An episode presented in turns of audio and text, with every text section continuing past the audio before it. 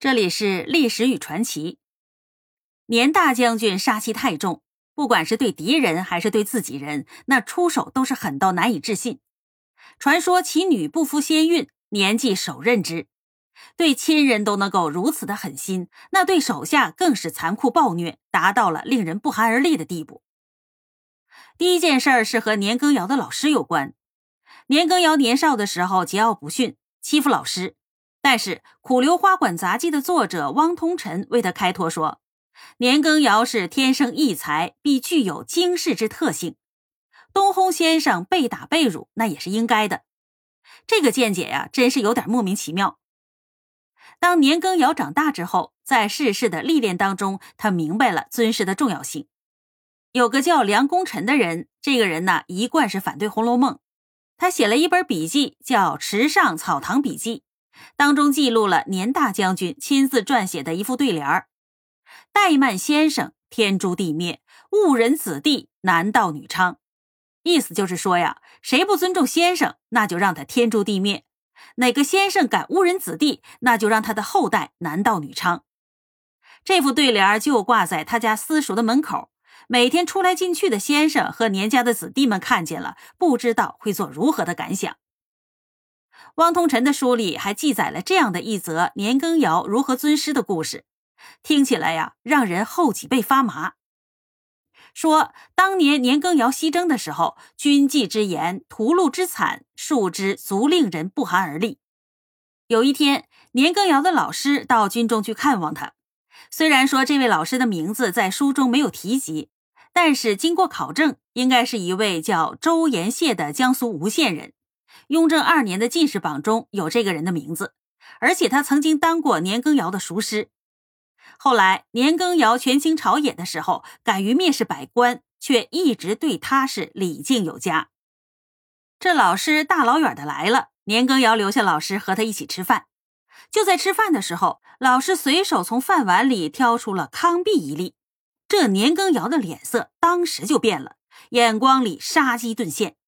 他回头看了看他的那些侍从，一句话也没说。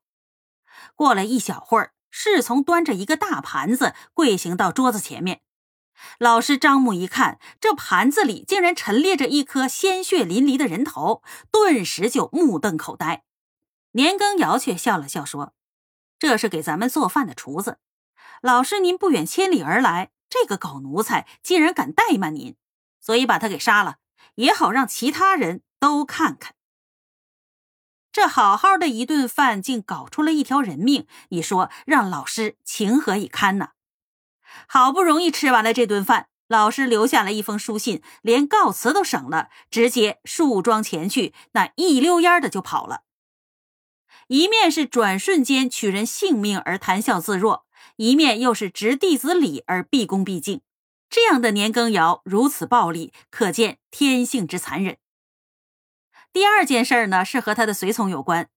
有一天天降大雪，给年羹尧服教的随从手上都落满了雪。年羹尧轻声的说了一句：“去手。”这本来是心疼手下人，不想让他们再受冻了，但是几名随从竟然抽出了佩刀，把自己的手砍了下来，鲜血滴在了洁白的雪上，格外的刺眼。第三件事呢，是和他手下的将领有关。事情发生在雍正给年羹尧和几位高级将领的赐宴上，在就餐之前，雍正热情地招呼将领们卸甲，但是他们愣是纹丝不动，都在看年羹尧的眼色。年羹尧让卸甲，他们才敢动。年羹尧还笑着解释说：“将士们平时在外，只听将军号令。”这件事儿啊，无疑深深地刺痛了雍正。雍正乃是堂堂帝王，居然还不如一个将军的话好使。也就是从这个时候开始，曾经肝胆相照的君臣兄弟变成了心脏和刺。不除掉年羹尧，这雍正如何安生啊？雍正曾经对年羹尧非常的倚重。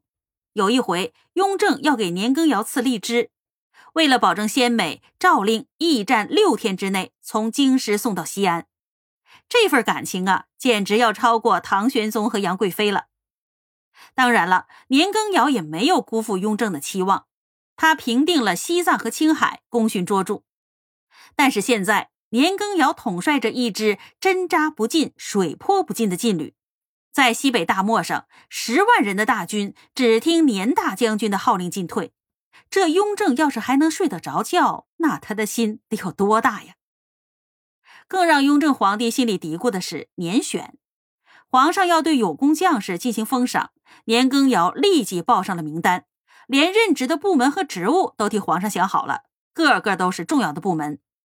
年羹尧本来就功高震主，现在又非常明显的在朝中安置亲信，肆无忌惮的培植个人势力，怎能不让雍正忌惮呢？作为皇帝，最在意的便是他的皇位，其他的事儿啊，他都可以睁只眼闭只眼。贪污并不是雍正必杀年羹尧的理由。有人说年羹尧太狂妄了，发给总督将军的文书、平行的公文，他都敢擅称令谕。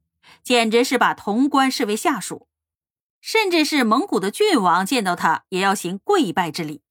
其实啊，这些在雍正的眼里也是可以教育改正的，唯独对雍正敢有一丝的不敬，那便是年羹尧在拿全家族人的性命开玩笑了。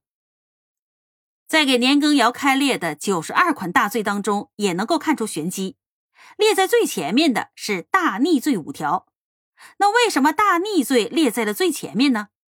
因为最重要，不用五条，一条就够定他的死罪了。